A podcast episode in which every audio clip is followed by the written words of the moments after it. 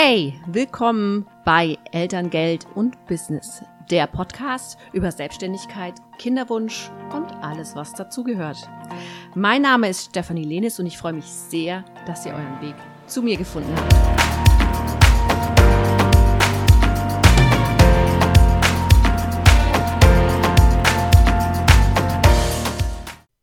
Herzlich willkommen zu einer neuen Folge von Eltern, Geld und Business.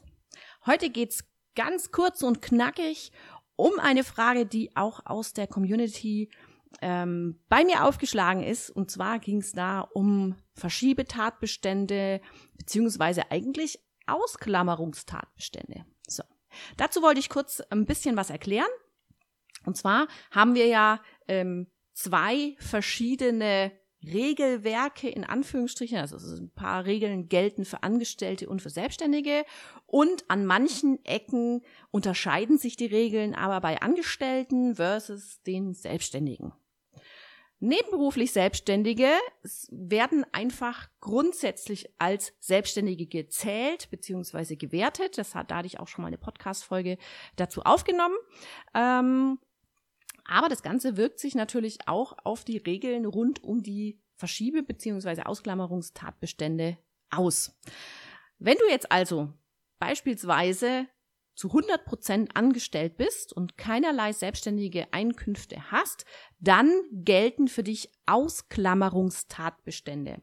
Das bedeutet, wenn du diese äh, Tatbestände nenne ich die jetzt mal, wie zum Beispiel Mutterschaftsmonate ähm, oder Krankheit durch Schwangerschaft oder auch ähm, durch äh, Covid-19, ähm, Einkommensausfälle durch Covid-19 oder auch ähm, Elterngeldbezug von einem Geschwisterkind.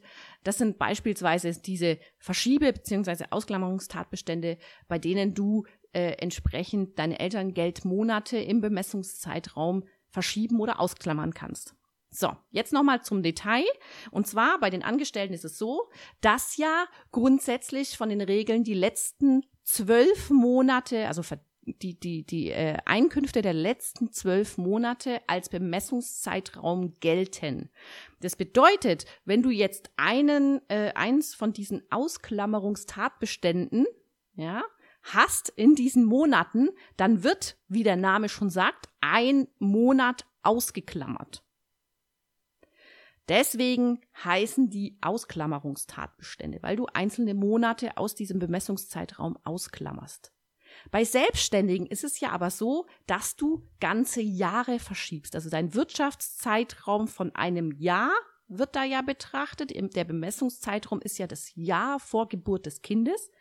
Und deswegen heißt das dann Verschiebetatbestand, weil bei Selbstständigen eben ein ganzes Wirtschaftsjahr dann verschoben wird. Und zwar unabhängig davon, wie viele Monate du in diesem, innerhalb dieses Wirtschaftszeitraumes von diesem einen Jahr, äh, wie viele Monate du hier an Verschiebetatbestand hast. Also wenn du einen Monat Verschiebetatbestand hast, also einen Monat Verdienstausfall, durch Krankheit aus Schwangerschaft oder eben äh, noch äh, Elterngeld bezogen hast für ein äh, Geschwisterkind, dann ist das ein Verschiebetatbestand und du kannst das ganze Jahr ein Jahr nochmal zurück verschieben. Das bedeutet, das wäre dann nicht das Jahr vor Geburt des Kindes, sondern dann nochmal ein Jahr zuvor. Konkretes Beispiel wäre jetzt, wenn das Kind 2020 auf die Welt kommt und da wäre der Bemessungszeit, äh, Bemessungszeitraum 2019. In 2019 hättest du noch Elterngeld für ein Geschwisterkind bezogen. Dann könntest du nochmal verschieben auf das Jahr 2018. Achtung! Diese Verschiebungen musst du aktiv im Elterngeldantrag beantragen und ankreuzen und angeben, auf welchen äh, Bemessungszeitraum du verschieben möchtest. Ja, das macht keine Elterngeldstelle automatisch, sondern das musst du aktiv beantragen.